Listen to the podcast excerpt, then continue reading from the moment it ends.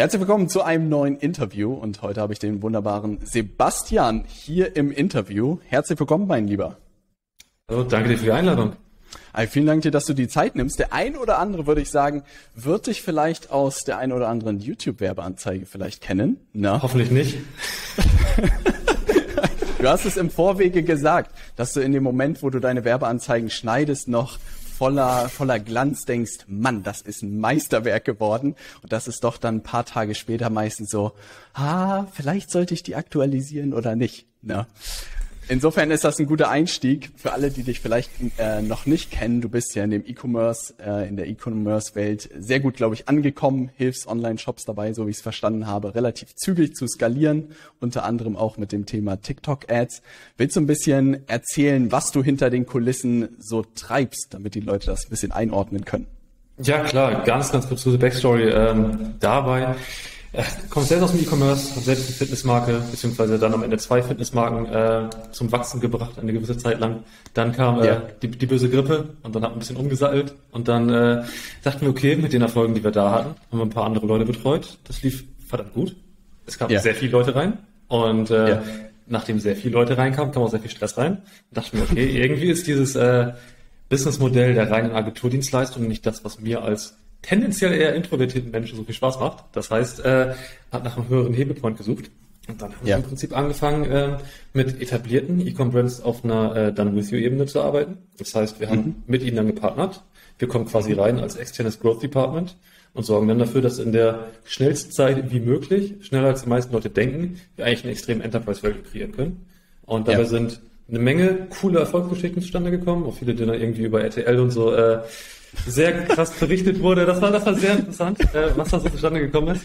Und ja, das ist im Prinzip das, was wir jetzt machen. Wir sind ein bisschen weg von den kleineren Brands gegangen und bauen jetzt eher so in-house Media Buying Teams bei den Brands auf. Das heißt wirklich die Sache in-house zu bringen und ein paar Agenturen uns hassen zu lassen auf dem Weg dahin. Und das ist eigentlich so eine Thematik, die mich gerade auch am meisten reizt. Denn die ganzen Brands merken, okay, ab einem gewissen Level müssen wir die Sache in-house bringen, müssen das ownen und dabei mhm. helfen wir halt. Das heißt, dass wir erstmal alles richtig geil machen und sobald es geil ist, kommt es halt in-house.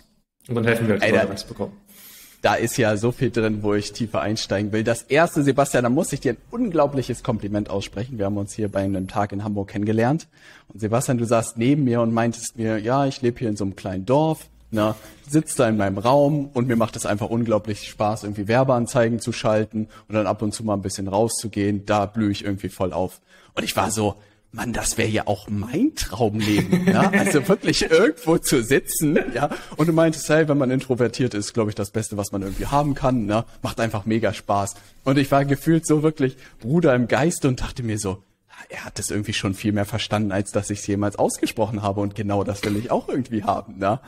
Und insofern war das irgendwie so cool zu hören und gleichzeitig diese coolen Case Studies, die du irgendwie gebracht hast, da würde ich auch gerne einsteigen.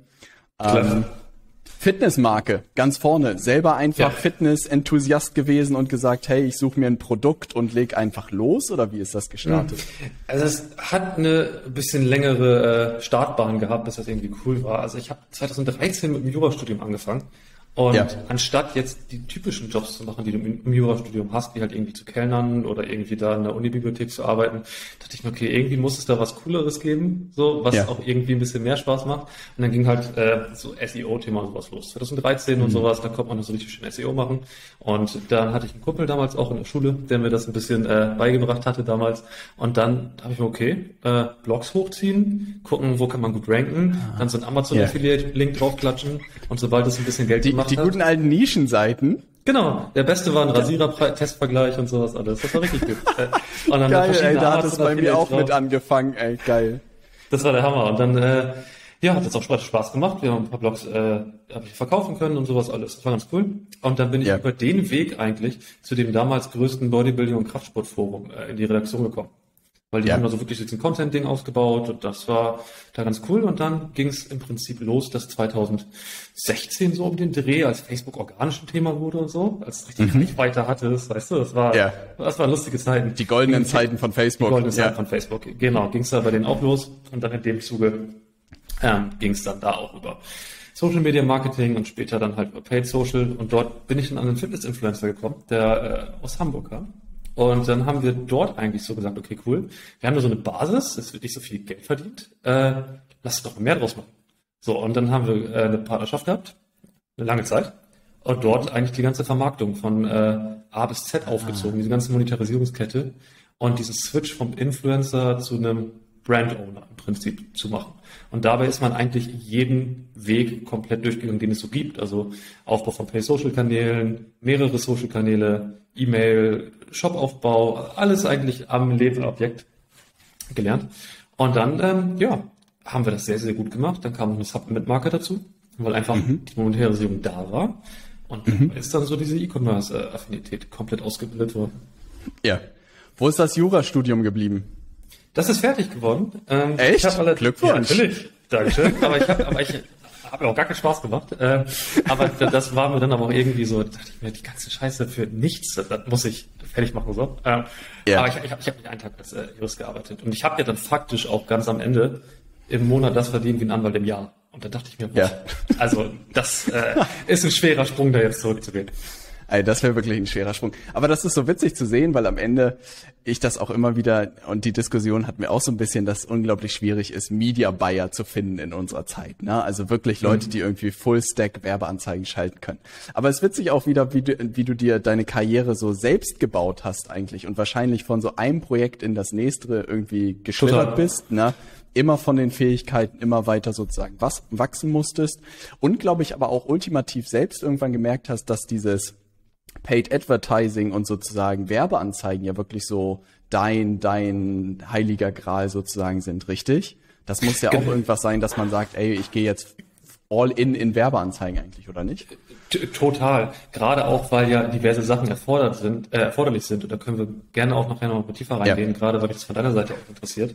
Denn Werbeanzeigen ist ja auch noch nie so wirklich eine rein technische Sache gewesen, sondern immer ja. auch eine total Copywriting-lastige oder vor allem auch Marketing-psychologische ja. Sache.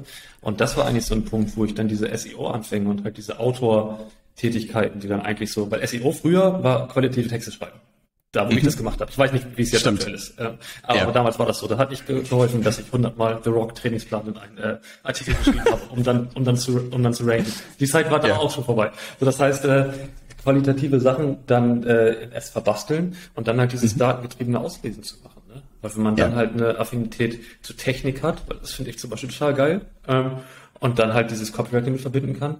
Das war eigentlich so diese Hochzeit von zwei Parteien, wo ich gar nicht mhm. wusste, dass sie existiert. Und deswegen hat es, glaube ich, bei mir so geklickt. Ich dachte, geil, da kann man ja richtig was machen. So. Und am Ende mit der, mit der befriedigenden, sozusagen mit dem befriedigenden Ergebnis, dass es bestenfalls zu Umsatz oder zu Abschlüssen genau. führt, ne? Also ich glaube, da sind wir auch am Ende Vertriebler at heart wahrscheinlich, ne? Das ist Klar. Technik, Kreativität und natürlich das Unternehmerische, dass es bestenfalls auch auf das, auf den Umsatz einzahlt, ist ja das Beste, was sozusagen passieren kann, ne? 100%. Ähm, Führ uns mal heute durch, weil witzigerweise haben wir auch so ein bisschen diskutiert, was man mit unserem LinkedIn Ads Modell irgendwie machen kann, dass wir auch äh, eigentlich hinkommen sollten, Firmen dabei so gut wie möglich zu helfen. Ich habe das mitgenommen und du hast so aus der Hüfte geschossen gefühlt, mir so eine Sprachnachricht drüber geschossen und so würde ich das in Video Ads verpacken. Und ich habe die wirklich auf meinem Desktop diese Sprachnachricht von dir, ne, die die eigentlich bereit dafür ist, wenn unsere Strukturen hier fertig sind, das gut abbilden zu können, dass diese Videos online gehen, ne? Wie ist dieser Prozess, vielleicht nehmen wir das mal in der E-Commerce-Welt irgendwie, weil das wahrscheinlich präsenter ist. Wie gehst du an sowas ran? Welche Kanäle wählst du aus? Na, wie gehst du mhm. an den kreativen Part? Na, mal so ein bisschen dein Brain zu picken, wie sozusagen der Prozess aussieht, wenn jemand mit dir startet. Ja, also wir müssen das gar nicht so krass auf die E-Com-Seite bringen. Wir können das auch natürlich auch in deinem Beispiel oder in dem allgemeinen Beispiel nehmen. Du hast ja Gerne. immer so die Situation, dass wir, wenn wir über Marketing nachdenken, halt diese Direct Response äh, Schiene als erstmal direkt vorne ja. sehen. Denn das ja. ist auch eine Sache, die verstehe ich besser als diese mhm schwammige alles Branding, muss ich sagen. Das ja. ist, äh, da, da kann Nein, da bin ich auch raus. Ja. ja, ja, Peter Thiel selbst sagt ja, I don't like branding because I don't understand it. Äh, deswegen, also daran halte ich mich. Ja. Daran halte ich mich, weil Peter Thiel das sagt, reicht das für mich. Ähm, und das, und, und das, verstehe ich total. Das heißt, wenn du sagst, okay, direkte Handlung auslösen mit Tätigkeiten, musst du überlegen, okay, ja. wo hast du denn die größte Öffnung, um Leute dort mhm. zu erreichen? Und als wir da bei dir drüber geredet haben, haben wir gesagt, okay, wo ist denn der Status quo der Leute? Das heißt, wenn ich über irgendein mhm. Produkt, über irgendeine Dienstleistung oder über irgendeine äh, Thematik nachdenke, wie man die platziert, muss man eigentlich überlegen, wo ist denn jetzt gerade das Narrativ des Marktes? Denn es bringt mhm. ja überhaupt nichts, über das Narrativ des Marktes hinweg ah. irgendwelche äh, Messages zu verbreiten, denn die kommen da nicht an. Mhm. Wenn man jetzt anfängt und sagt, guck mal, ähm, du kannst für ein Unternehmen Social Media Profil aufmachen. Mhm. Ist faktisch jetzt nicht falsch. Ähm, aber irgendwie ist das nicht mehr so das heiße Ding. Also, wenn man, das, wenn man das so sagen kann. Schwierig. Sehr ja. schwierig. Und deswegen muss man da halt überlegen, okay, wo ist das Narrativ? Und als wir da drüber geredet haben, haben wir gesprochen, okay, was ist der Status quo im B2B-Marketing? Mhm. Wo stecken die Leute? Und dann überlegt man, okay, wie können wir das auf die Plattform übersetzen, die wir nutzen wollen? Und mhm. bei, bei dir hatten wir über das Thema YouTube-Ads geredet. Das war mir dann so präsent, mhm. weil ich das ja jeden Tag dann auch in meinen Zwecke mache. Also Fun Fact, ja. äh, ich, ich habe alles bei mir über YouTube-Ads bei meiner Firma gemacht. Ich habe da gar nichts in Facebook-Ads bei mir gemacht, aus dem einfachen Grund, weil ich über Geld rede und bist dann sehr, sehr schnell auf Facebook weg, wenn du halt über Geld und Umsätze und sowas ah. redest. Das war ah. sehr schwierig. Ja. Genau. Und mein ganzes mhm. Marketing ist halt super Case Study lastig. Das heißt, in jedem Screenshot sind Eurobeträge zu sehen.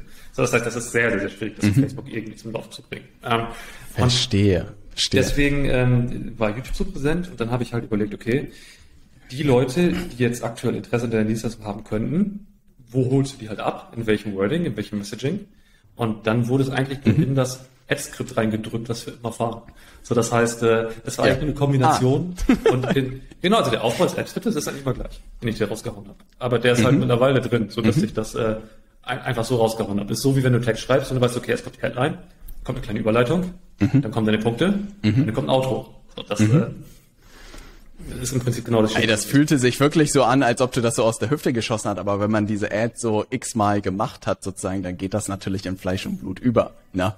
Und willst du sagen, kannst du ein paar Sachen einfach so beispielhaft nennen, wie du an sowas in so einem Fall sozusagen, auch vielleicht, was du mir in der Sprachnachricht sozusagen rübergeschickt hast, wie man das dann verpackt, dass auch Aufmerksamkeit bekommt?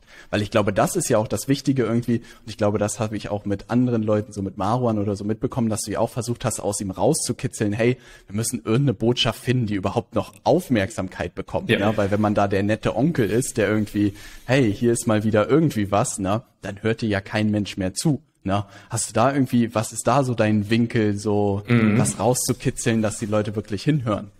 Ja, du, du musst überlegen, dass gerade auf YouTube diese fünf Sekunden Skip-Chance dein großer Freund ist. Denn mhm. du willst ja optimieren, dass alle Leute, die für, für die das nicht in Frage kommen, skippen damit mhm. die endlich weiterkommen. Dann bezahlt man nicht, richtig? Das genau, ist die wenn die, da. genau, wenn die ja. komplett wegkommen, dann bezahlst du nicht für. Und du willst YouTube ja auch Signale geben, dass der weiß, okay, wem äh, spiele ich das jetzt aus. Mhm. So, das heißt, ja. dass du die beiden Sachen da drin hast. Und da musst du überlegen, okay, wenn du deinen idealen Kunden hast und der den ganzen Tag mit dieser Thematik zu tun hat, dann kannst du dem einfach nicht mit so generischen Sachen kommen, dass er sich sagt, okay, ja, kenne ich. Also wenn mir mich schreiben halt ah. Leute auf Facebook an und sagen, wusstest du, dass man online Geld verdienen kann? Ich so, boah, Digga, schwierig, keine Ahnung. Was ist das? So, sign me up, was ist das? Äh, und, und dann denke ich mir auch so, okay, so das fliegt so krass unterm Radar, dass ich mir denke, nee. Und wenn man dann überlegt, okay, über welche Zielgruppe reden wir, bei Maruan ist natürlich die Freelancer gewesen, da habe ja. ich mir auch gesagt, okay, was können wir jetzt machen, was so ein bisschen schockt. Und dann war es dann mhm. 500 Euro die Stunde Ding. Sag ich mir, genau, mhm. das ist es. Das war ja eine der ersten Ads. Wir brauchen was, haben. was kitzelt. Genau, ja. das war eine, das war der ersten Apps, die wir gemacht haben. Und ich meinte auch so, das schockt sogar mich, was du da erzählst. 500 Euro die Stunde? Oh, klingt richtig geil. Und dann haben, dann haben wir das rausgehauen und dann war richtig ja. Resonanz da. Und bei dir ja. habe ich ja dasselbe überlegt. Ich mir, okay, mhm. wer sind denn die Leute, die sich das angucken? Wie können mhm. wir die ein bisschen schocken? Mhm. Auf eine positive, also eine, mhm einen Gain präsentierenden Weise, was könnte ihm etwas helfen, auf eine negative. Weise, ein bisschen Angst machen oder einfach so ein bisschen aufwecken. Die Leute sind ja mhm. gerade irgendwie so passiv am Leben führen meistens. Äh, ja. Oder halt auf eine sehr sensationelle Art und Weise, dass man mhm. den Leuten sagt, okay, hey, now you have my attention. Ja. Ey, und das sind super gute Winkel. Das Witzige ist, zwei Sachen habe ich irgendwie da mitgenommen. Zum einen dieser Case Study Ansatz hat mir unglaublich mhm. gut gefallen, ne, weil am Ende der haben stark, wir unser ja. Unternehmen, der ist super stark, weil du kannst einfach sagen, hey, das ist das, was wir für uns zum Beispiel oder für einen Kunden geliefert haben, ne? Ja. Und überleg dir, ob wir das bei euch auch machen sollen. Das macht einen so ein bisschen unangreifbar auch, ne? Total. Digga, ich will dir nichts verkaufen, sondern das ist das, was wir hingestellt haben. Und wenn das interessant für euch klingt und fertig. Und habe wirklich mal die Analyse gemacht, wie viele Anfragen wir auch im letzten Jahr bekommen haben, also Kunden Kundenanfragen und haben wirklich in den letzten zwölf Monaten über 500 Stück bekommen. Allein Ja, über krass. LinkedIn, über, glaube ich, anderthalb Millionen Umsatz darüber gemacht. Alles über diese eine Plattform. Und ich denke mir, das ist so, und so haben wir es angestellt. LinkedIn Ads plus einen Content Funnel und alles da durchgeschleust, ne? Und das war so cool, weil ich auch erstmal so Slogans genommen habe, so Jahresergebnis im Sinne, so haben wir wirklich 500 Anfragen über die Plattform bekommen und die Resonanz ist halt eine ganz andere, als wenn ich darüber rede, so kriegst du eine Anfrage pro Tag oder so. Ne? Und das war spannend zu sehen, dass du es halt wirklich schaffen musst. Und das war, glaube ich, noch ein schwacher Hook sozusagen, dass du plötzlich die Attention von den Leuten viel mehr bekommst, als wenn du durch so ein mittelmäßiges Ergebnis irgendwie redest. Ne? Total, weil du es mit einem Und ganz gleichzeitig was du, kannst. ja, genau, Sorry, genau, weil du ja auf den. Daten, ne, und das ist sozusagen auch das, was ich bei dir mitgenommen habe, dass du ja super offen einfach die Case Studies vorstellst, ne, die Leute sagen können, hey, das ist für mich interessant oder nicht, und du nur sagen kannst, das ist unser Prozess, so sieht er aus, ne. Total. Kommen die Leute dann rein und sagen, hey, das will ich haben, oder wie kommen die rein bei dir? Ja, das kommt tatsächlich vor. Oder äh, die kommen rein und Ja. sagen, oh, damit hast du uns ganz schön Marktanteile abgegriffen. Wir haben schon gefragt, warum die Ads so teuer sind. Ernst? ja, das gab schon. Das war geil. Gerade mit der ähm, Robbie-Thematik, mit dem Rasierer. Ja. Das war, ja. Es war sehr, sehr witzig, aber Ja. ich, ich kannte ihn auch schon vorher, der, der, der, der, Ja. der gesagt hat. Aber jetzt kommen die Leute wirklich rein und sagen, ich habe das gesehen, ich finde das richtig geil. Und Ja. es kommt halt eigentlich nur zurück auf so einen gewissen Punkt. Wir Menschen hassen es, wenn wir sagen, wenn uns jemand sagt, du musst das machen. Oder Mhm. ich zeige dir, wie du das machst. Das ist halt so eine Sache, bevormundet zu werden, ist einfach scheiße. Wenn aber, wenn aber jemand sagt, guck mal, das mache ich, keine Ahnung, ob das für dich interessant ist, aber wenn du es interessant findest, kannst du mir vielleicht nachmachen. Und das ist ja so Ja. dieser Punkt. Also wenn du mal guckst, auf Instagram irgendwelche Business-Gurus sagen dir Sachen wie, du brauchst sieben Einkommensströme. Keine Ahnung. Also so, so Ja. typische Binsenweisheiten. Ja. Der, nimmst du nicht wahr. So, ich denke, okay, wer ist das? Keine Ahnung. Aber Ja. dann, wenn wir zum Beispiel die Person, die wir gerade haben, wenn Peter Thiel zum Beispiel sehen. Wenn Peter Ja. Thiel irgendwas sagt, wenn er sagt, ich putze mir fünfmal am Tag die Zähne. Ja.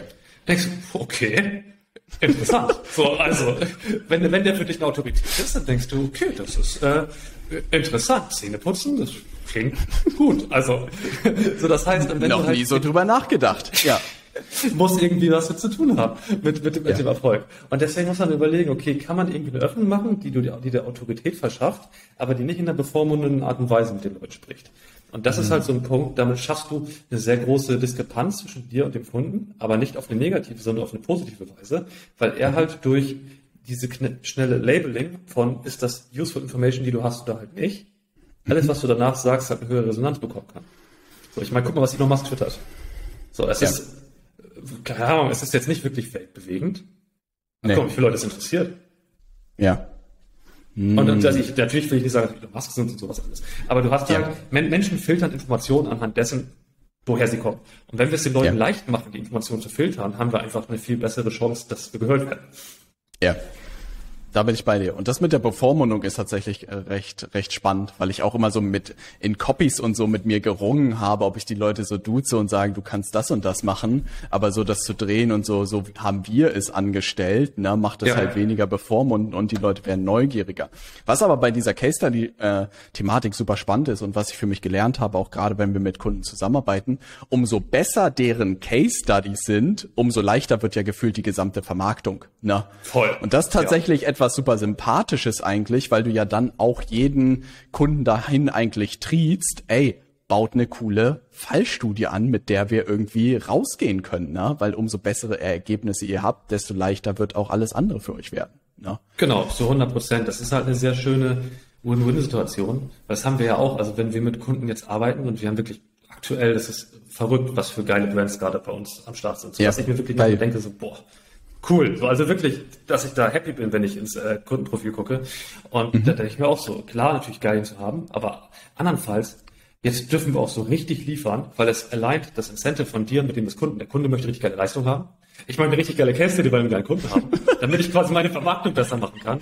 Das heißt, es ist, es ist halt einfach nicht net negativ, sondern halt positiv, dass du es Ja. drin hast. Und bei dieser Case Study Geschichte, dieses Wort Case Study ist halt, finde ich, in der Vergangenheit oftmals falsch benutzt worden von den meisten Leuten, weil unter Case Study fiel eigentlich immer so dieses Wort, äh, wie immer, so ein VSL, war immer Case Study. Selbst wenn das so eine, Ja. aber, aber Ah.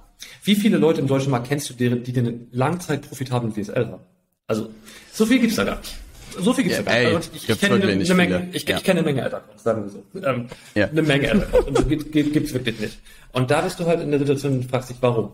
Die machen Russell Bronson Perfect Webinar Script oder was weiß ich. Das ist jetzt Mhm. nicht so das.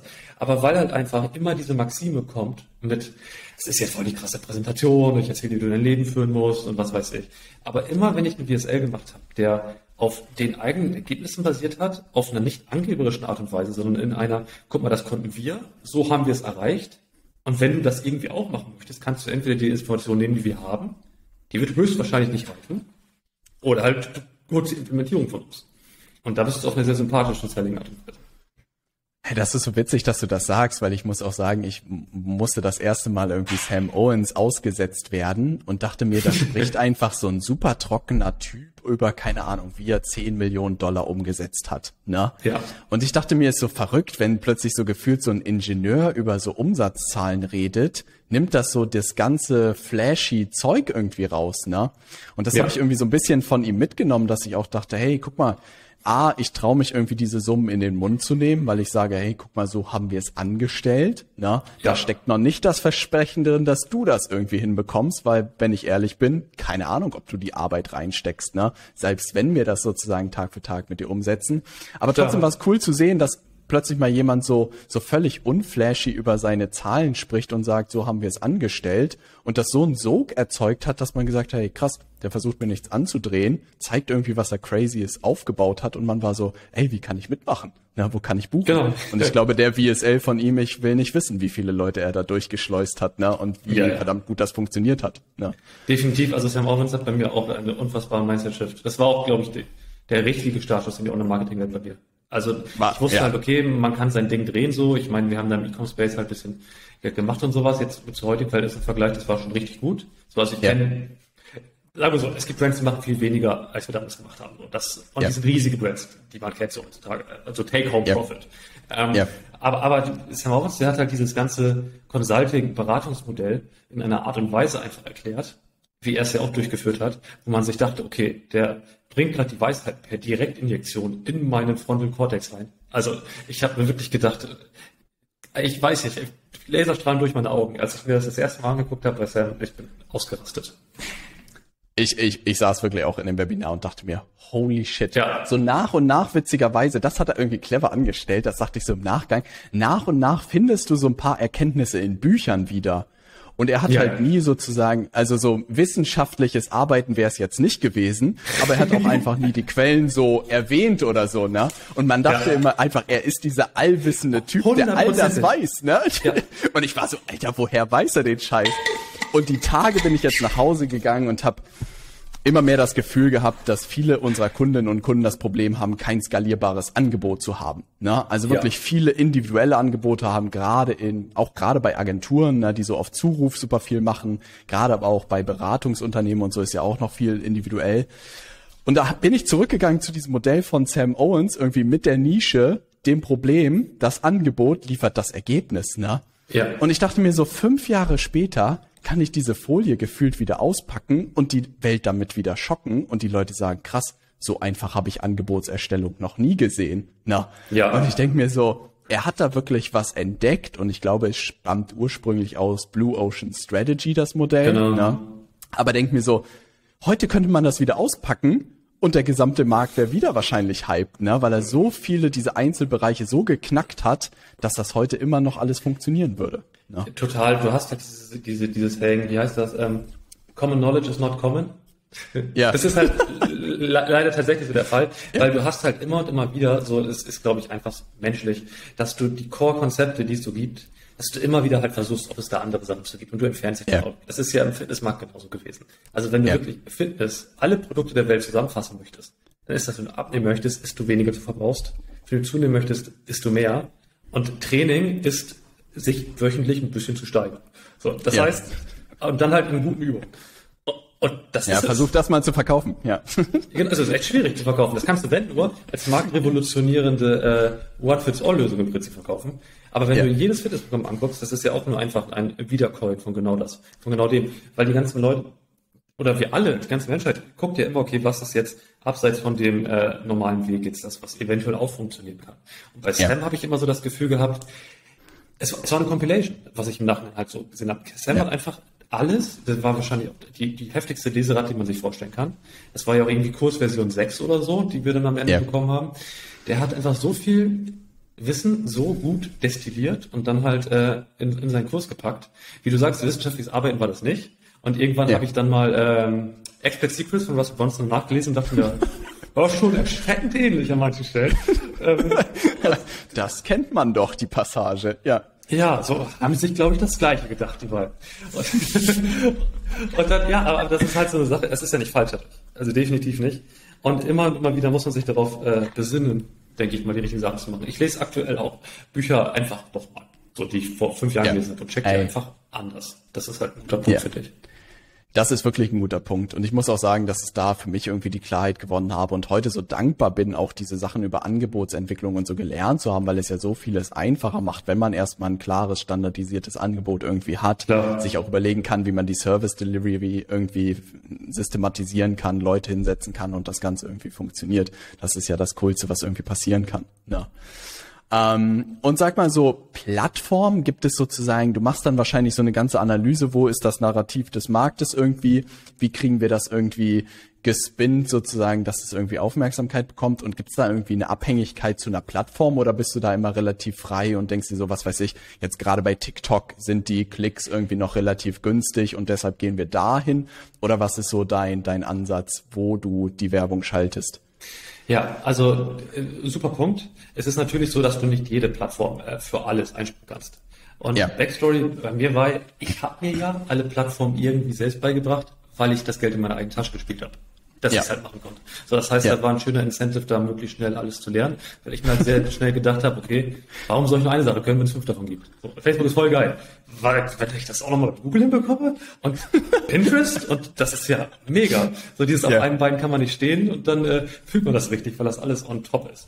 Und deswegen war ich halt nie verheiratet mit äh, einer Plattform. Ich habe nur ja. geguckt, okay, wo geht gerade am meisten. Und du hast halt eigentlich immer so die Situation, dass du die Technologie der Plattform und das Narrativ des Marktes matchen musst. So. Mhm. Und ganz, ganz, ganz lange Zeit war Facebook einfach für alles das Beste, weil mhm. die einfach als Datenkrake alles gehabt, alles bekommen haben. So, das heißt, ja. du konntest höchst nischige Software B2B Offer konntest du auf Facebook ah. bewerben. Weil ja. der Algorithmus einfach so krass war und die Klicks sind im Prinzip auch so günstig, dass sich das voll gelohnt hat. Mhm. Aber wenn du dann guckst, okay, ich glaube, jetzt würde ich es nicht mehr machen. Also jetzt ja. würde ich keine SaaS-Founder ähm, auf Facebook ansprechen, so, also klar kann man es versuchen. Aber jetzt ja. zum Beispiel wäre LinkedIn eine viel bessere Plattform dafür, weil das Narrativ, glaube ich, gerade sich, gerade im Softwarebereich von Leuten, die dann irgendwie Software Consulting kaufen würden oder sowas, die sind definitiv eher so die LinkedIn-User. Und ja. genauso ist es mit TikTok jetzt, das ist eine neue Plattform, kommt gerade in ihre, ist gerade voll in ihrer Blüte, denn die. Preise sind noch sehr günstig und der Algorithmus ist sehr gut. Das heißt, man guckt dann eigentlich, okay, welche, welches Produkt kann da hinpassen also wir haben einen Kunden im Portfolio, die verkaufen Fahrradtaschen und die Zielgruppe ist eher 40 plus. Die ist jetzt nicht so ganz auf äh, TikTok. Ja. Es ist jetzt nicht so die beste Plattform. Aber andersrum, äh, Robbie, dieser Rasierer, den wir da verkauft haben, der ist natürlich perfekt für TikTok. So, ja. weil im Prinzip jede Frau äh, und natürlich auch Männer, die es möchten, äh, diesen, diesen Rasierer musst du heutzutage alles. Äh, ja, auf so, jeden Fall, äh, auf jeden Fall. Ganz ja. klar. Ähm, da, dass du dort dann halt sagen kannst, okay, die sind definitiv TikTok-User und äh, da passt das einfach voll hin. Das hat dann von den Unit, Unit Economics auch gepasst, weil das war ein 30 Euro Produkt. Mhm. Und wenn du für einen Klick aber einen Euro bezahlst, wäre das schon echt teuer. Äh, 30 ah. Euro Produkte vermarkten. So, das heißt, es hat ja. da so der Perfect Storm zusammengepasst. Und meistens ist es eher so, dass du guckst, okay, welcher Plattform-Mix macht am meisten Sinn? Denn jetzt nur auf einer Plattform unterwegs zu sein mit einem funktionierenden Produkt und einer funktionierenden Dienstleistung ist unterlassene Hilfeleistung. Wir haben einen Kunden jetzt, den wir nicht wie Kunde, so dem helfe ich halt nebenbei. Das mache ich bei ja. ein paar Leuten ja auch nochmal so. Äh, haben wir jetzt die Generierung auf TikTok gemacht. Ja. So, der hat ein äh, Verkaufstrainingsoffer ja. Und der kriegt da Calls rein, da bin ich fast vom Glauben abgefallen. So. Echt? Weiß er. Also wirklich. Crazy. Ja.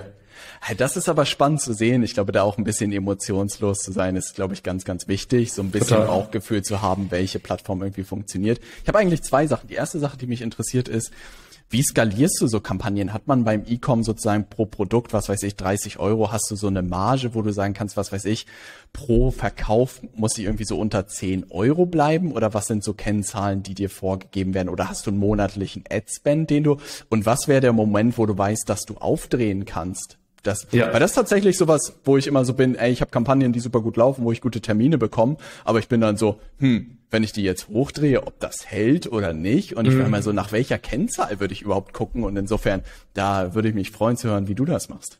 Ja, wir können das ja einmal über die E-Com-Sache machen und dann kann ich dir auch mhm. gerne daran eine Antwort geben. Denn du hast bei, bei der E-Com-Seite, du hast natürlich äh, die COX, den Cost of Goods Sold. So, das heißt, dass mhm. du guckst, okay, was kostet mich das Produkt überhaupt im Kauf? Und daraus rechnest du einen Break-Even raus, den du halten mhm. musst.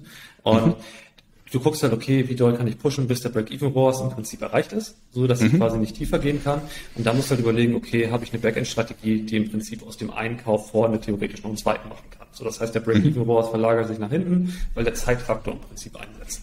So, das heißt, je nachdem, was du halt für ein Businessmodell fährst, musst du gucken, okay, möchte ich Frontend profitabel sein, weil Backend kann ich vergessen, so, mhm. weil das Produkt eventuell nicht ideal ist für ein Backend. Oder ja. aber lege ich alles darauf, um Bestandskunden zu bauen, weil ich irgendwie was verkaufen, was nochmal gekauft werden kann. Und ich mhm. probiere das Produkt möglichst sticky zu machen. So, das heißt, du guckst dann, okay, wo sind halt die Bereiche, die ich einhalten muss? Und dann ja, hedgst du im Prinzip einfach deine, deine Wetten, um zu gucken, okay, kann ich mich im Schnitt unter diesem Wert halten? So, und okay. im Commerce ist das eigentlich recht simpel, weil du halt Same Day diese Werte siehst. Ich, ich wollte gerade sagen, du hast ja Same Day sozusagen das genau. Ergebnis, ne? So, natürlich ja. würde ich nie Same Day Media Buying wirklich machen, dann musst du natürlich einen Wochenschnitt sehen, aber du hast ja, direktes Feedback. Und in der Lead-Generierung, ich kenne es ja auch, ich habe bei meinem Offer jetzt ja auch über zwei Jahre äh, gemacht. Äh, guck mal, du gibst heute Geld aus auf YouTube oder auf LinkedIn, da kommt ein Call rein, der ist in drei Tagen. So, der macht einen Reschedule, der ist der Call in fünf Tagen. Dann hört er sich das Angebot an, dann, dann hast du ein bisschen Follow-up, das heißt, von dem Tag, wo der Typ dich Geld gekostet hat, bis der Close können auch mal zwei Wochen vergehen.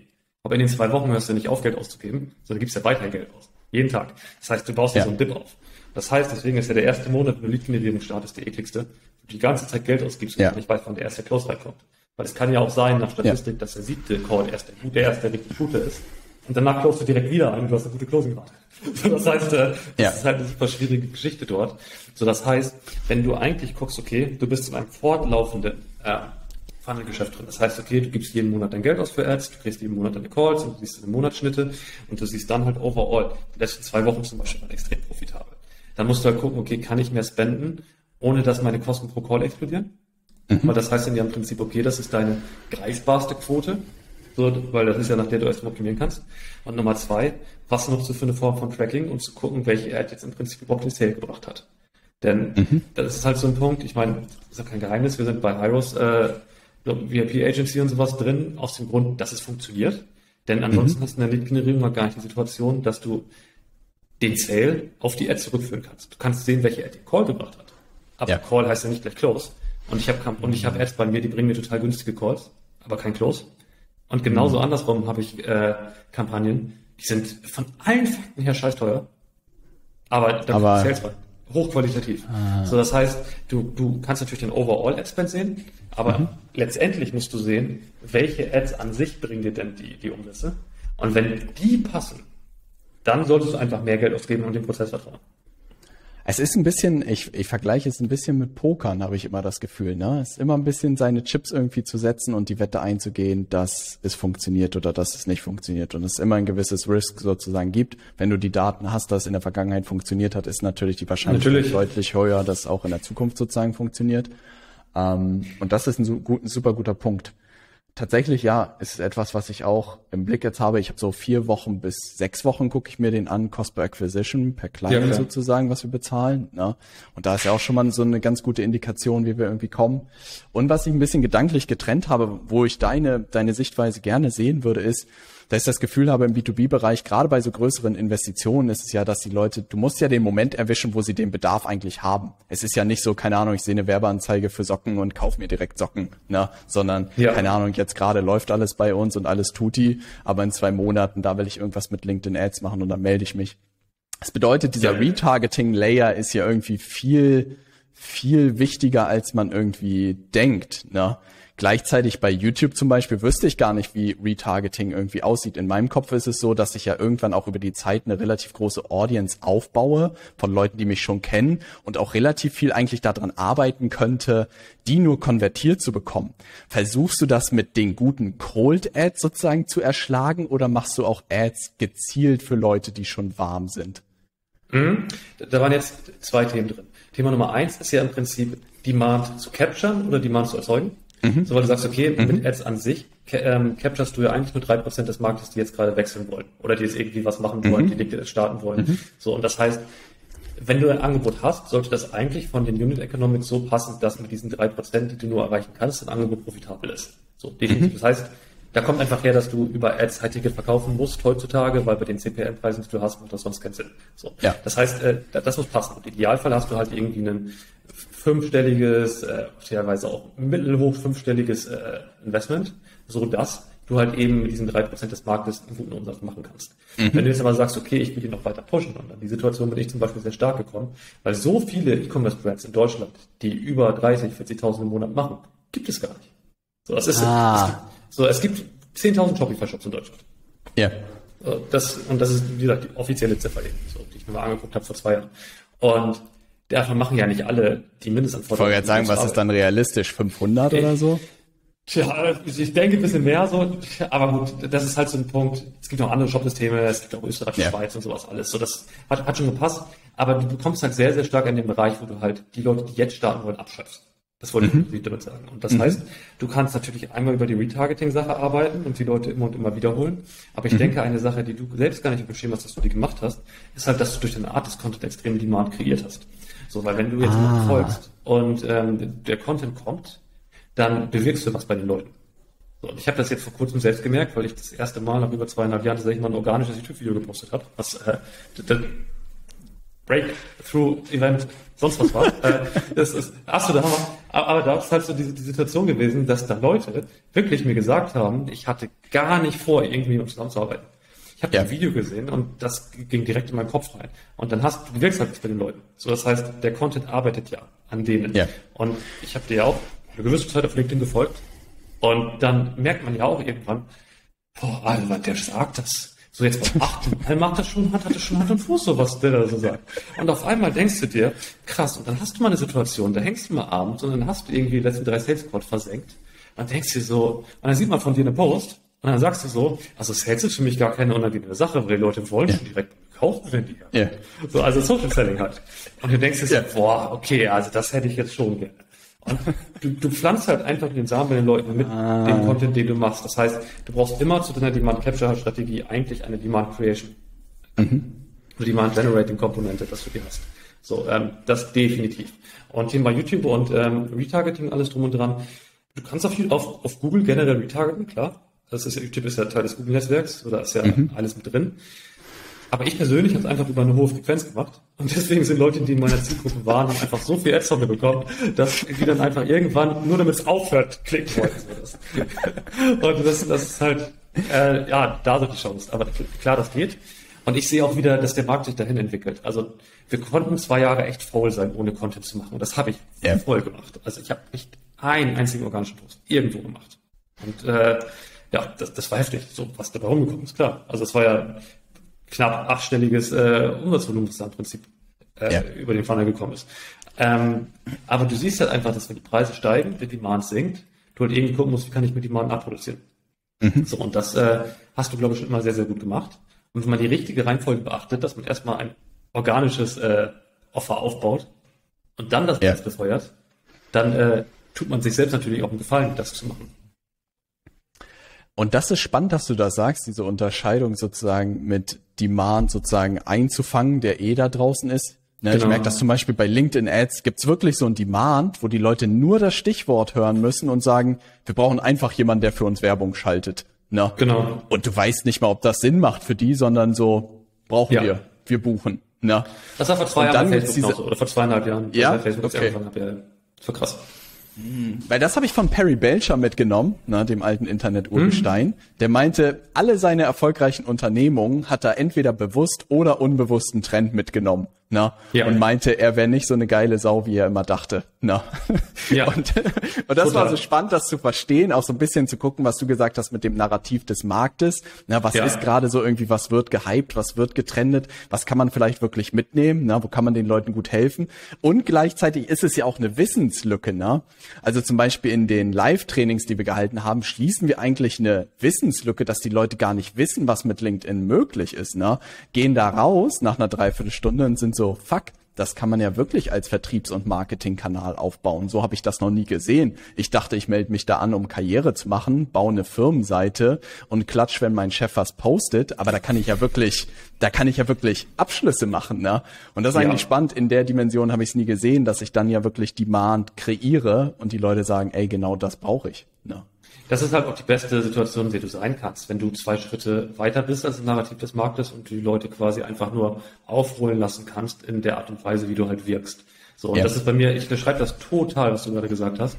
Denn, also, wenn ich überlege, was war ich vor drei Jahren für jemand? Äh, also, ich habe eine viel zu viel Glück gehabt, als ich haben dürfte. Also, ja. das, äh, definitiv, also definitiv, denn du hast immer ja. so die Situation, ich glaube, Warren Buffett sagt das auch, äh, er würde immer auf einen durchschnittlichen Unternehmer in einem guten Markt wetten als andersrum.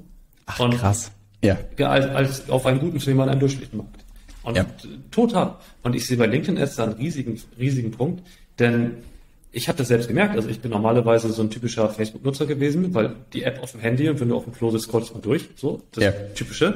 Ähm, aber das ist immer und immer mehr LinkedIn geworden bei mir. Ja. Weil, weil da einfach coole Leute sind, die posten auch mal coolere Sachen.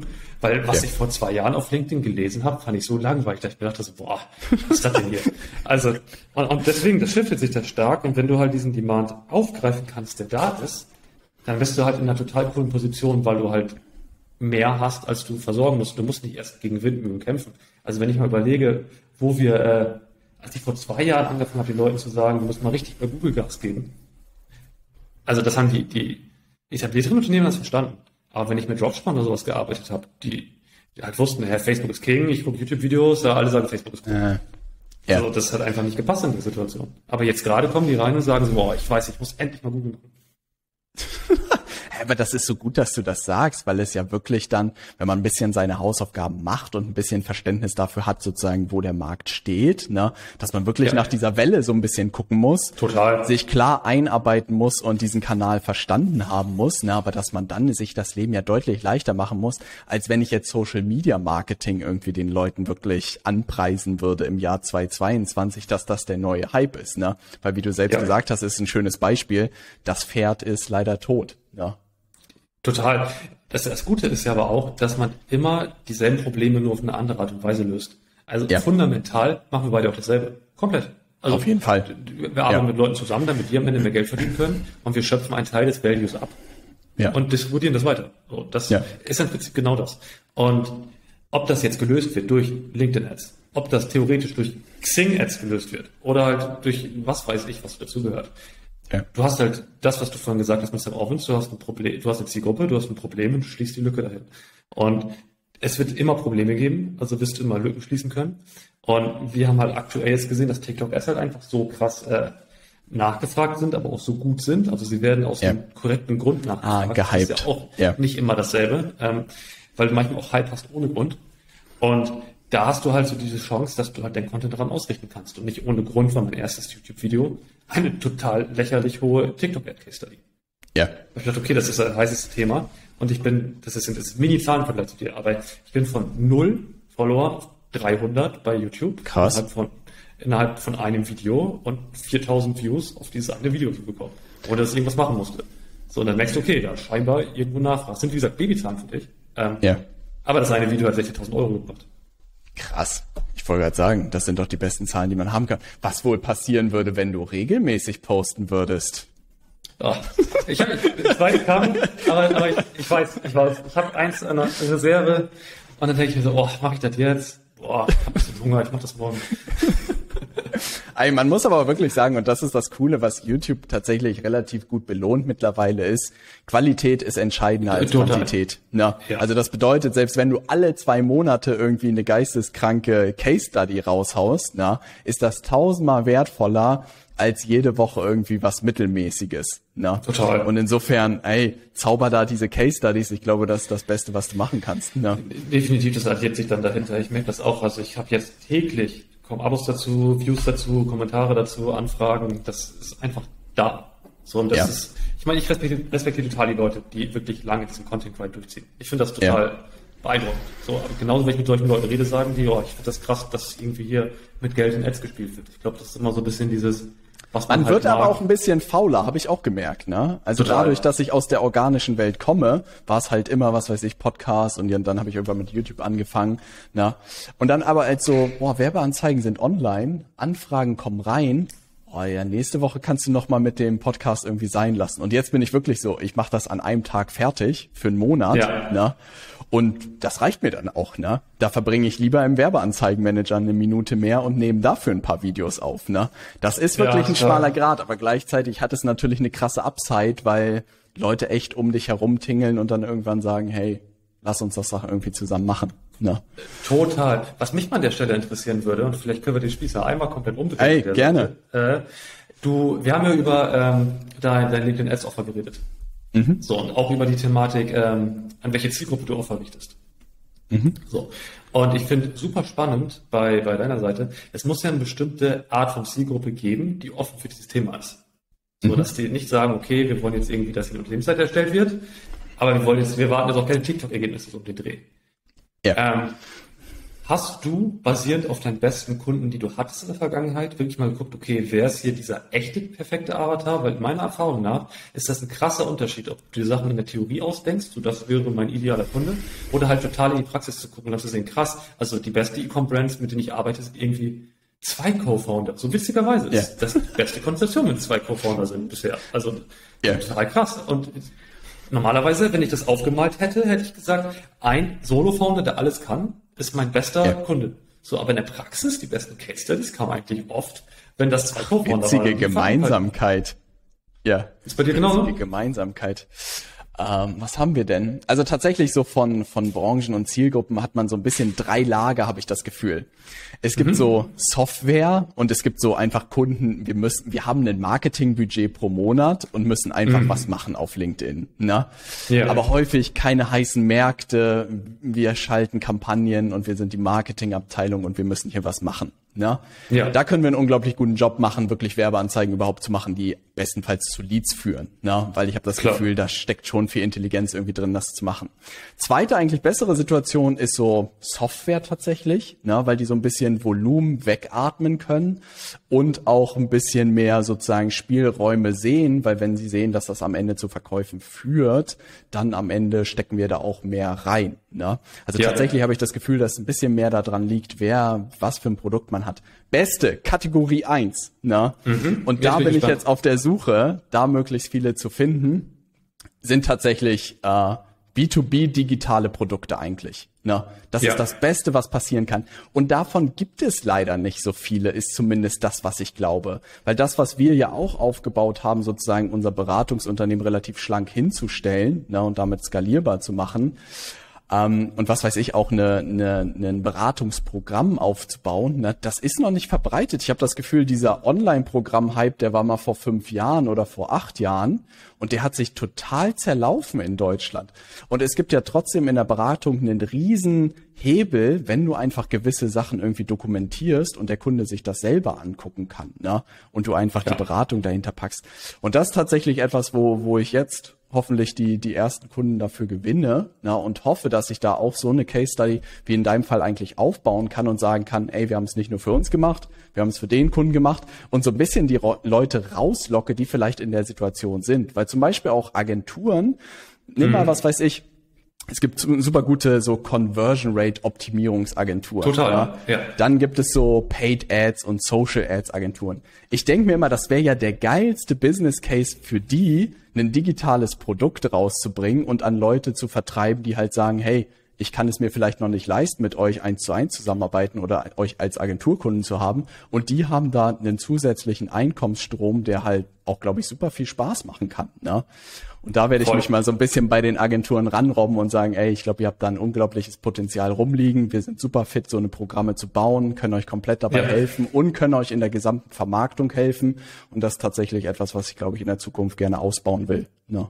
Das ist ein sehr spannendes Thema, weil ich habe witzigerweise heute Abend, da hat ein ähm, sehr guter Freund von mir, der hat so einen Agency Owner Circle international gemacht, ähm, wo sehr gute Agency Owner und sowas bei sind. Und ich habe heute Abend dort einen kleinen Slot, wo ich über äh, Lead-Generierung für äh, Agencies und sowas rede. Ja. Und dort habe ich so die Thematik, dass es eigentlich zwei Funnel-Modelle gibt, die du fahren kannst. Um genau in diesem Ding. Und das Problem des Einfahrmodells ist halt, wenn du wirklich rein auf diese Done-for-You-Dienstleistung gehst, dass das super schwer ist, das rein über Apps zu machen, weil du, wenn du deine richtig geilen Kunden bekommst, also diese, diese Whale-Clients nennst du die, also diese wirklich yeah. Five-Figure pro Monat Retainer-Clients, für die ist nie der richtige Zeitpunkt, jetzt zu starten. Und dein Sales-Cycle über Ads wird dadurch unnötig lang, weil dann musst du Logistics klären. Also du musst Logistiken klären, damit die starten. So, das heißt, das entfernt sich vom Direktmarketing, weil du Logistiker mhm. sein musst im Prinzip. Ähm, wie arrange das, was für Deals kommen dann, ja. wann die aktuelle Agentur raus. Bei große Clients haben wir nicht keine Agentur. So, wenn ja. du eine Agency bist und an die großen Clients möchtest. So, das heißt, das Modell, so ein Funnel zum Laufen zu bringen, ist in vielen Fällen das, was du gerade gesagt hast eine produktivierte Dienstleistung zu machen, die auch an Nicht-Whale-Clients verkauft werden kann, damit dann aber ein Vertrauen aufgebaut wird, damit du dir dann selbst einen Whale-Client ranziehst. Und das ist ja. im Prinzip auch genau das, wovon wir aktuell noch so krass leben. Denn, also das ist jetzt falsch gesagt, das ist das, wovon wir sehr krass zehren nach wie vor, ähm, ja. dass wir super viele Kunden auf einem Medium-Level genommen haben, die wirklich richtig gut bekommen haben über eine wirklich Done-with-You-Dienstleistung mhm. und daraus so krasse Enterprises im Prinzip entstanden sind, an denen wir uns jetzt letztendlich Beteiligung sichern konnten, die wir einfach gar nicht anders bekommen hätten, wenn wir nicht diesen ah. Weg mit denen geebnet hätten. So, das heißt, du erziehst dir oder du, du fütterst dir selbst deinen perfekten Client ran, ähm, zu einem Zeitpunkt, wo der Demand, schließlich der Kreis noch gar nicht da ist, aber du erzeugst quasi durch deine Dienstleistungen den Demand, den du später schließen kannst. So, das heißt, ich stimme dir total zu und das viele Agenturen, die gerade im höherpreisigen B2B-Bereich sind und die wirklich Whale-Clients haben wollen im Five-Figure-Bereich, die sollten wirklich überlegen, dass ein produktiviertes Produkt dazwischen kommt, eine produktive Dienstleistung, die heute verkauft werden kann, um einen Funnel dann wirklich ja. innerhalb von sieben Tagen Sales Cycles profitabel zu bekommen. So, damit danach dann halt, natürlich muss es eine gute, ein gutes Produkt sein, das die Leute dann bekommen, damit die auch ja. wirklich Erfolg damit haben. Ja. Ähm, aber, aber das ist eigentlich das Beste, weil so baust du dir eine Buyer-Pipeline auf. Und wenn ich sehe, dass manche Leute diese Low-Ticket Frontend-Offer machen, ähm, ich habe da nichts gegen, ich verstehe die, die Rechnung dahinter auch, aber ich bin da gar kein Fan von. Weil das ja. nimmt irgendwie zwei Ebenen, weil du lieferst etwas Suboptimales ähm, ja. für, um, für ein bisschen Remonetarisierung. Im Zweifel wird der Kunde dadurch keinen Erfolg haben und dann wird er später auch kein Kunde von dir. Natürlich kannst du das mit ganz vielen Vertriebsteams richten. Aber das ist eigentlich nicht die Art und Weise, wie man es tun sollte, sondern ich stimme total zu, im Idealfall einfach einen 5.000 bis 15.000 Euro produktivierte Dienstleistung, um den Kunden so fit zu machen, dass er danach in eine höherpreisige Retainer-Dienstleistung kommt. Das ist bei uns genau der Fall. Also wir haben Kunden der dann with Dienstleistung, die sind von 30.000 Euro Monatsumsatz auf mittlerweile über eine Million im Monat gegangen. So, die Krass. haben am Ende natürlich auch krassen Support bekommen am Ende, wo wir gemerkt haben, es geht in gute Richtung. Aber die sind mittlerweile jetzt, ähm, ja, im, in dem höchsten Level bei uns äh, Kunde, wo wir uns wirklich um deren Recruiting und die Ausbildung deren Inhouse-Media-Buying-Abteilung kümmern. Aber das sind einfach Probleme, die du nicht hast, wenn du nicht auf diesem Level bist.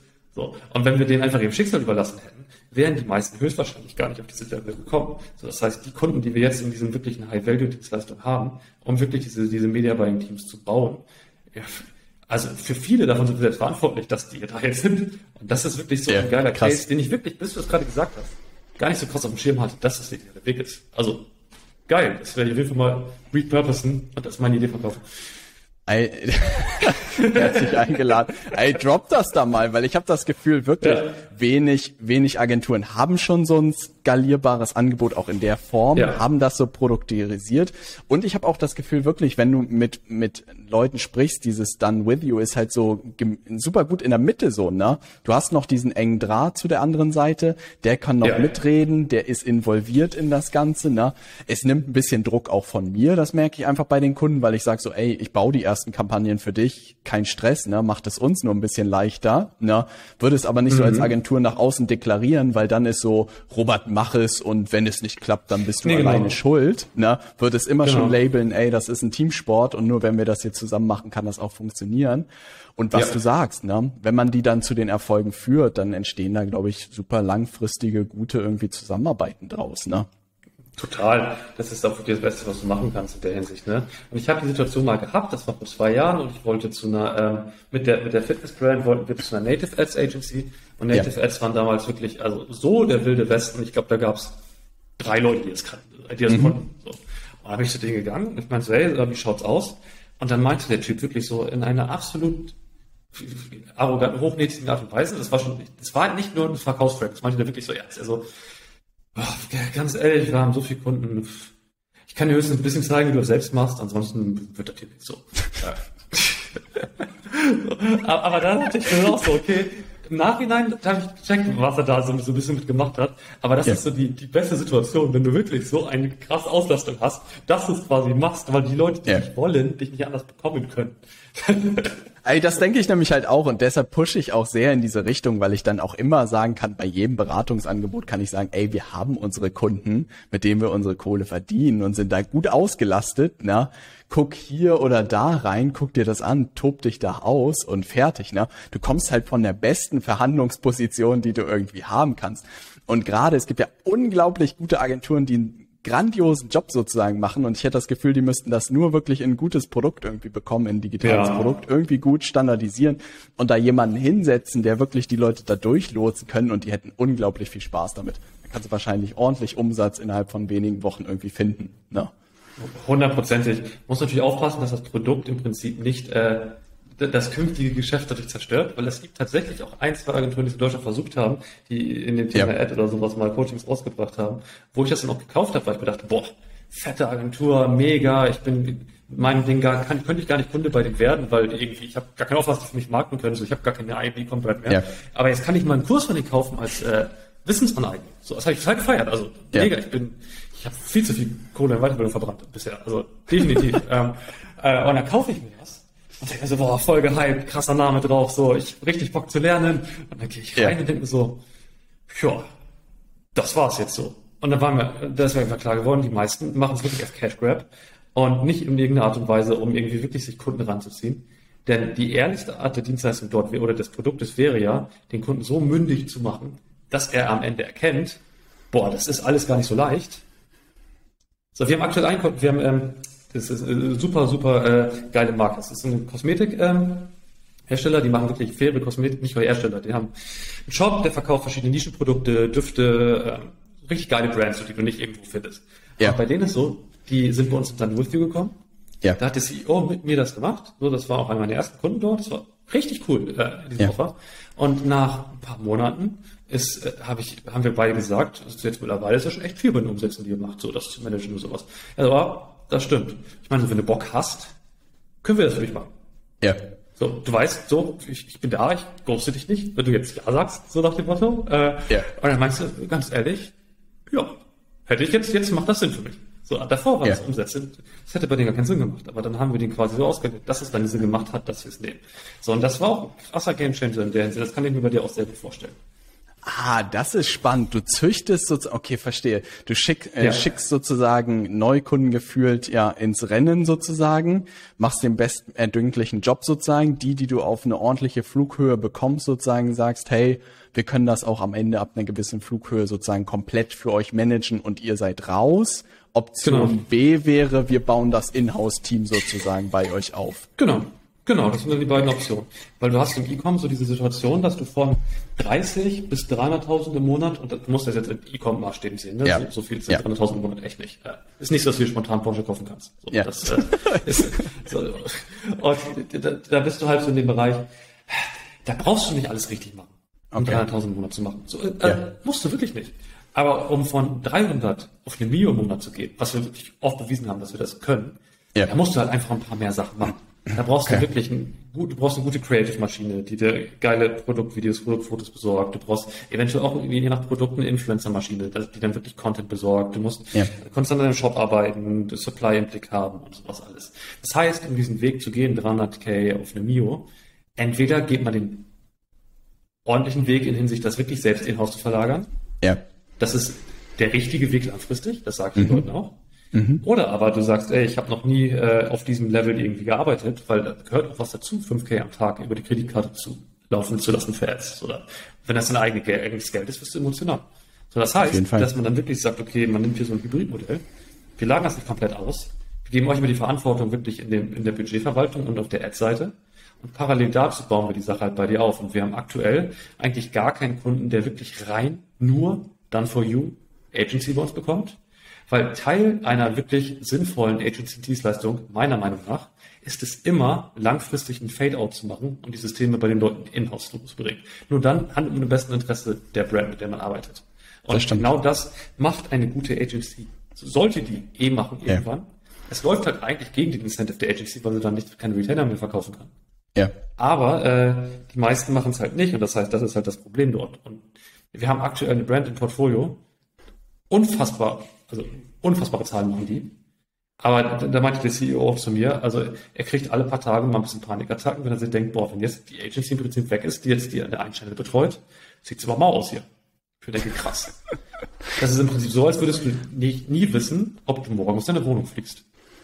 Der hat so, die Agentur hat den dann ja richtig an den Eiern sozusagen. Ne? Genau. Ja. Und da kann dann auch gerne mal eine Preiserhöhung kommen, ne? Also. Das fand ich sowieso das Spannendste. Das würde ich nochmal von dir hören, gerne wollen.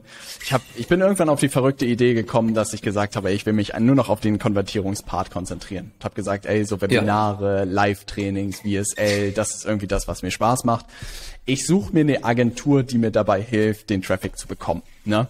Zum mhm. Beispiel war das ja auch ein Ansatz von Russell, der irgendwie gesagt hat, hey, ich habe nie irgendwie Werbeanzeige geschaltet, ich habe mir jemanden gesucht und ich habe mich nur um die Funnels sozusagen gekümmert, hat mich in die Idee gesold. Ne? Ja. Dann habe ich mir ein paar Agenturen angehört. Das Verrückte war, alle hatten unterschiedliche Abrechnungsmodelle. Ja, mhm. die ersten haben nach Zeit abgerechnet. Das habe ich wirklich. Komplett lost. Ja, wirklich, habe ich wirklich so. Es sei denn, die waren beim Marathon und die haben 5 Euro ja, die haben die 500 Euro pro Stunde. Hat überhaupt keinen Sinn für mich gemacht. Die nächsten haben natürlich sich irgendwie ein Stück abgenommen vom Ad-Budget. Das hat schon irgendwie so semi für mich Sinn gemacht. Klar, umso ja. mehr ich spende, umso ich, macht aber auch überhaupt keinen Sinn. Ist nee, auch also irgendwie ein bisschen merkwürdig. Auch scheiße, ja. Ja, weil es auch irgendwie ein bisschen äh, komisch ist. Und dritte war halt so komplett Performance irgendwie. Ne? Mhm. Sebastian, sag mir, was ist die Wahrheit? Na.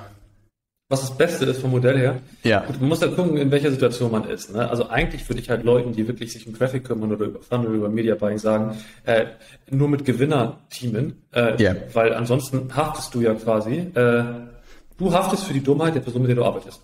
Ey, dass das eine, dass das eine riesen Komponente da drin ist, absolut. Ja, total. Ja. Weil, weil, wenn ich sage, okay, eine reine Profit Share oder reine Revenue Share Sache, mhm. heißt ja, du, ich traue dir zu, gut zu verkaufen, dass dein Offer gut mhm. ist und alles drum und dran. Und wir haben oft die Situation, dass wir Brands reinkommen, die so sagen, hey, ganz ehrlich, eure Fee können wir uns jetzt nicht ganz leisten, warum nicht irgendwie eine Erfolgssache machen, weil ihr glaubt, dass ihr gut seid und so. Der Klassiker, Motto. ja. Ja, aber, aber das Ding ist ja im Prinzip, das sage ich dir dann auch, ich, ich kenne euch ja noch gar nicht. So, das heißt, das mhm. Ehrlichste, ich kann dir sagen, wie es bei Kunden von uns bisher lief. Also wir haben eigentlich nie, und das meine ich wirklich so ernst, wie man das Wort nie sagen kann, dass ich mit Leuten, die ich nicht kenne, in irgendeiner Weise eine Art von Beteiligung mache. Denn erst nachdem man einen gewissen, einen gewissen Stint gemacht hat, irgendwie drei Monate irgendwie zu machen, kann man überhaupt erstmal sehen, was ist das für eine Person. So, und wir haben die wildeste Sachen gesehen, wirklich. Äh, das kann ich mir vorstellen. Eine Sache hatte ich ja hinter, hinter vorgehaltener Hand auch bei äh, der Secret Hamburg Mastermind ja. erzählt, wo du denkst, ja. Kann das sein? Und ja. da denke ich mir auch so, haftest du wieder für die Dummheit von anderen mit deinem Geld. So, und da gar keinen Bock drauf. Das heißt, eigentlich müsste das Wahre sein, dass man für eine gewisse Zeitraum eine fest äh, eine Fixum-Thematik äh, angeht, in mhm. der auch wirklich klar ist, die Dienstleistung definiert ist. Und erbracht so, wird. Und, ja. und dann sollte auch genau, und erbracht wird natürlich idealerweise nicht nur definiert, ja. genau. äh, gibt's auch, gibt's auch. Ähm, ja. aber, aber dass du dann halt wirklich sagst, okay, es gibt jetzt nicht irgendwie eine, danach verlängert sich das monatlich, sondern nach x Monaten oder was weiß ich, setzen wir uns mal einen runden Tisch, idealerweise auch im selben Raum. Das habe ich bei den größten Kunden auch genauso gemacht. Ja. dann haben wir wirklich geguckt, was ist passiert. Was ist denn der echte Mehrwert attributiert, den wir hier gebracht haben? Was ja. ist vorher nachher gewesen? Und dann kann man mal wirklich gucken, okay, wo kann man das jetzt in irgendeiner Art und Weise da äh, machen? So, also wenn ich, es kommt selten vor und meistens, wenn ich mit Leuten arbeite an Funnel-Thematiken, ist es eher so aus einem freundschaftlicheren Bereich, äh, weil die ja. Szene ist so klein, was Media Buying im Funnel-Bereich angeht, dass ich da gerne einfach äh, so, so mit dabei bin. Äh, und da ist also Thematik, ich wüsste gar nicht, wo ich da ansetzen will. Willst du geclosen Revenue nehmen? Schwierig. Weil ich verlängere mal eben die Laufzeit des Paketes, mache denselben Zahlungsplan wie die Hälfte des Paketes und auf einmal hast du 30 statt 50 K Revenue. Ja. So, geht schon mal nicht. So, dann Thema Cash Collect. Äh, äh, sagt, dass der Vertriebler ein Killer sein muss im Cash Collect. so, also ich habe gedacht, ich bin gut. Ich habe aktuell einen Vertriebler unser Offer verkaufen, einer der smartesten Verkäufer, die ich je hatte. Der haut da Cash Collect rein, wo ich denke so, wie geht das denn? So, das heißt, es gibt einfach so krasse Unterschiede. Ähm, das heißt, dafür haftest du dann auch. Und zuletzt ja. ist, ist, so die Sache, ähm, aus dem Profit, wo fängt Profit an, wo hört Profit auf, äh, gehört zum Profit, dass die Frau des Chefs auch angestellt ist gehört zum Profit irgendeine Art und Weise, dass du, verdammt, dass du einen verdammt teuren Panamera geleast hast. Also, was weiß ja. ich so. keine Ahnung, Primera Turbo Vollausstattung, äh, zweieinhalbtausend Euro im Monat. So, Schwierig. Das, ja. Ja, so zählt man das dazu. Wo fängt das an? Wo hört das auf? Ja. Äh, so, das heißt eigentlich, finde ich, ist die einzige Art und Weise, dass man sagt, ganz oder gar nicht. Dass man sagt, okay, wir machen hier eine komplette äh, Fixgeschichte. Und wenn wir wirklich mehr mhm. über x Monate mit Vertrauen, allem drum und dran, dann können wir überlegen, ob wir wirklich eine echte Beteiligung machen wo das Unternehmen ja. vorangetrieben wird, Equity damit verbunden ist. Denn mhm. wenn man das nicht macht und dann nur so ein halbherziges, ja komm, ich gebe dir ein bisschen was ab, das ist eigentlich Kindergarten. Ja. So, und ich habe ich, ja. ich hab einen äh, guten Bekannten, der ist äh, Wirtschaftsrechtanwalt, ähm, so richtig so richtig geiler Wirtschaftsrechtler, weißt du, so weiße Haare, die ganze Hälfte des Jahres. wie man, äh, wie man es sich äh, vorstellt. Ja, ja, aber, aber auch braun gebrannt, trägt die besten Bootschuhe. genau so einer. Und der hat mir mal erzählt, also das, was ihr in der Online-Marketing-Welt mit Beteiligung und Provision rumwerft, das passiert in der echten Wirtschaftswelt nicht. Er meinte, es gibt entweder, du verdienst da Geld oder du gehört die Firma. Ja. Und man anfängt, in diesen Worten zu denken, äh, ja, er meinte auch, Beteiligung ist für mich nichts, was nicht im Handelsregister steht, hat er gesagt. Okay. Hey, und da, sind das Modelle, die du auch tatsächlich machst, dass ihr wirklich Beteiligung dann habt mit Handelsregister und mit den Leuten dann langfristig wächst? Oder hast du das noch etwas so, wo du denkst, oh, ich weiß noch nicht, ob ich das machen soll oder nicht? Wir, wir haben dieses Jahr angefangen, Equity in Companies zu nehmen. Okay. So. Ja. Aber von 300 Kunden sind das drei geworden. Okay, krass. Ja. So, also sehr selektiert. Ja. So, das ich glaube auch, das ist auch das, was man, ja, das ist ja auch wie eine, eine kleine Hochzeit sozusagen. Ne? Da steckt ja wahnsinnig viel Vertrauen am Ende drin. Ne? Total, vor allem, weil du dann ja auch überlegen musst, okay, wie long-term siehst du die Sache? Denn du könntest theoretisch ja sagen, ich nehme mir jeden Monat, jedes Quartal, lasse ich mir quasi Dividends auszahlen aus dem Unternehmen als ja. äh, Teilhaber, lasse dann eine Abführung machen. Aber auf der anderen Seite sagst du, okay, wenn ich auf fünf Jahre ein Unternehmen brauche, ist das ja Working Capital, was in irgendeiner Art und Weise äh, da notwendig ist. Und es ist ja nicht, dass ich mich da jetzt hinstelle und sage, okay, jetzt gib mir Geld her, weil du bist wieder schuldig, so äh, Abu Chaka-mäßig ja. oder sowas. Äh, sondern, so, so, sondern in der Hinsicht ist eher so das Ding, dass ich dann sage, okay, äh, eure nächsten Probleme, die kommen, haben wir schon mal erlebt so, ja. eventuell wollt ihr das Ding verkaufen, mit dem Firmenwert steigern, ihr wollt eventuell mal gucken, okay, äh, wollen wir das Team aufbauen? Wir geben jetzt von meinem Core-Team Ressourcen, Knowledge, Team, Anlernen, Kontakte, Netzwerke, das sind ja alles so Sachen. Wenn man die theoretisch an Tag 1 Geld aufwegen würde, wäre das unbezahlbar fürs Unternehmen. Weil du ja mit mhm. so einem Wissensvorsprung reinkommst. Das heißt, die einzige Art und Weise, das auf diesen Impact, auf die nächsten fünf Jahre wertzuschätzen, ist ja im Prinzip Equity zu nehmen. So, und dann ist es ja. einfach ein Long-Term-Play auf beiden Seiten. Definitiv. Weil das kann ich mir bei euch auch vorstellen. So, dass wenn du geile Softwareunternehmen hast, die jetzt irgendwie was Geiles bei euch pushen und du verstehst die Vision, du merkst, das ist ein echt ernsthaftes Problem, was hier gelöst wird, ähm, und man kommt irgendwie nach sechs, zwölf Monaten Zusammenarbeit von aggressiven Pushen auf LinkedIn auf so einen Bereich, wo die Evaluation crazy wird und die eröffnen in irgendeiner Art und ja. Weise so eine kleine Smart Money Round oder sowas. Ganz ehrlich, ja. dann kannst du das mit Sicherheit gegen die Dienstleistung gegenrechnen. Dann wärst du mit Sicherheit auch nicht abgeneigt, weil das ist einfach was Sinnvolles. Auf jeden Fall. Und langfristig macht es ja auch Spaß, mit coolen Leuten irgendwie zusammenzuarbeiten und gemeinsame Projekte zu haben. Das ist ja irgendwie das Beste, was passieren kann. Ne? Das glaube ich auch. Und insofern, ich glaube, das ist auch die beste Situation, in die man, glaube ich, als Media Buyer irgendwie hinkommen kann, ne? wenn man das irgendwie ja. an seinen eigenen Case Studies und an den Kunden sozusagen ausgelebt hat und hinbekommen hat, ne? dass Total. man dann ja eigentlich so sich überlegen kann, hey, mit welchen Leuten will ich eigentlich langfristig zusammenarbeiten und wie findet man einen fairen Deal, den irgendwie beiden Seiten Spaß macht. Ne? Ja, Media Buyer ist die letzte Frage. Ja. ja, sag mal. Also ich wollte nur sagen, Media Buyer ist an sich eine der geilsten äh, Situationen, die man sein kann, wie man das wirklich kann. Und weil das ist ja einfach so ein Skill, der einfach so selten vertreten ist. Und wenn man es wirklich checkt und persönlich von den Persönlichkeits- und Intellekt äh, irgendwie reinpassen kann, ist das eine Situation, in der du ohne irgendwelche akademischen Ausbildung verdammt viel Geld machen kannst. So, das war jetzt nur ein äh, Dings, äh, aber sag gerne, was du sagen willst. Und das ist tatsächlich, glaube ich, auch das, wo wir uns ja äh, gefühlt angeguckt haben und meinen, das wird unsere vielleicht 100 Millionen Euro Idee, ne, Media Buyer auszubilden. Weil Stand heute gefühlt geht's ja nur übers Kinderzimmer, ne? Also entweder man ja, macht es mit seinem eigenen Geld und seiner eigenen Marke und seinen eigenen Produkten, aber wie willst du das jemandem in der Hochschule beibringen oder so, ne? Also du musst ja wirklich das Handwerk von null lernen, du musst es mit deinem eigenen Geld lernen, ansonsten wird es ja. halt nichts, ne? Genau, beziehungsweise brauchst du halt wirklich ein gutes Training. Und das Witzige ist ja, wir haben jetzt, äh, seit wir das letzte Mal gesprochen haben, angefangen, wirklich in dieses Platzierungsgame zu gehen und zu gucken, okay, ja. wer von unseren Partnern braucht im Prinzip Personal. Und wir, äh, ich, ich bin in der glücklichen Position, dass einfach so durch die Art und Weise, wie ich Ads schalte und dass die Case Studies ja auch die Runde machen und dass die Brands, mit denen ich gearbeitet habe, auch definitiv von ein paar Leuten gekannt werden, dass ich verdammt geile Leute bei mir bewerben. Geil. Verdammt gute Media Buyer, die wirklich rein Geil. initiativ. Und nachdem ich mir erstmal selbst mein Team voll gemacht habe, äh, das ist Situation, das kann man ja auch forcieren. Ja. So, und wir haben jetzt bei, bei den, äh, bei ein paar Kunden jetzt angefangen, dort Media Buyer zu placen. Wirklich ja. richtig gute Leute. Die müssen nicht der Beste sein. Die ja. müssen einen Grundstock an Wissen haben und dann von uns anhand der Firma, wo die geplaced werden, trainiert werden. So, die sind nicht ja. der beste Media Buyer, aber für diese Firma sind sie jetzt aktuell der Beste. So, das funktioniert so gut. Ich dachte, krass, dass man da nicht vorher aufgekommen ist. Ja, Ey, das ist wirklich clever, weil du hast ja wie so ein, wie so ein Inkubator eigentlich, ne? Du hast ja Total, einen gigantischen ja. Lerneffekt über all diese Marken, was funktioniert. Über die Brands kannst sozusagen die Media Buyer einzeln auch immer die neuesten Strategien an die Hand geben und dann muss er ja wirklich ein Grundverständnis wahrscheinlich haben und setzt das einfach um, ne? Genau, ja, du, du durchlebst fünf Jahre in äh, einer Woche. Ja, manche können sich da sehr glücklich schätzen, ne? wie schnell die das irgendwie im Speedrun gefühlt ja. alles lernen können. Ne? Voll.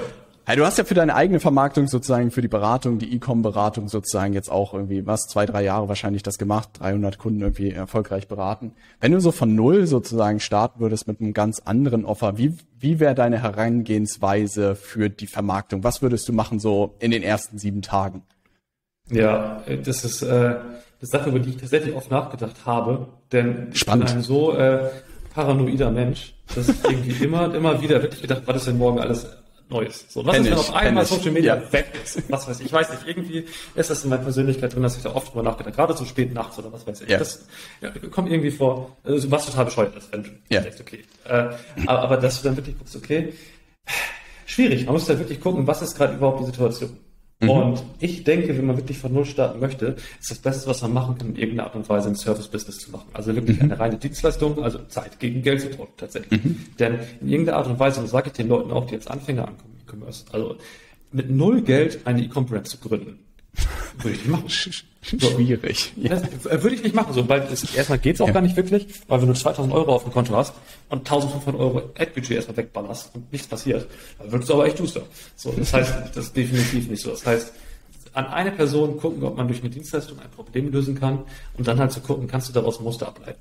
Mhm. Und ich persönlich würde wahrscheinlich in irgendeiner Art und Weise in Tech-Welt gehen, mhm. weil ich mir denke, okay, ähm, aufstrebendste Branche, mhm. in den nächsten 20 Jahren wird wahrscheinlich alles, was Software sein kann, Software werden.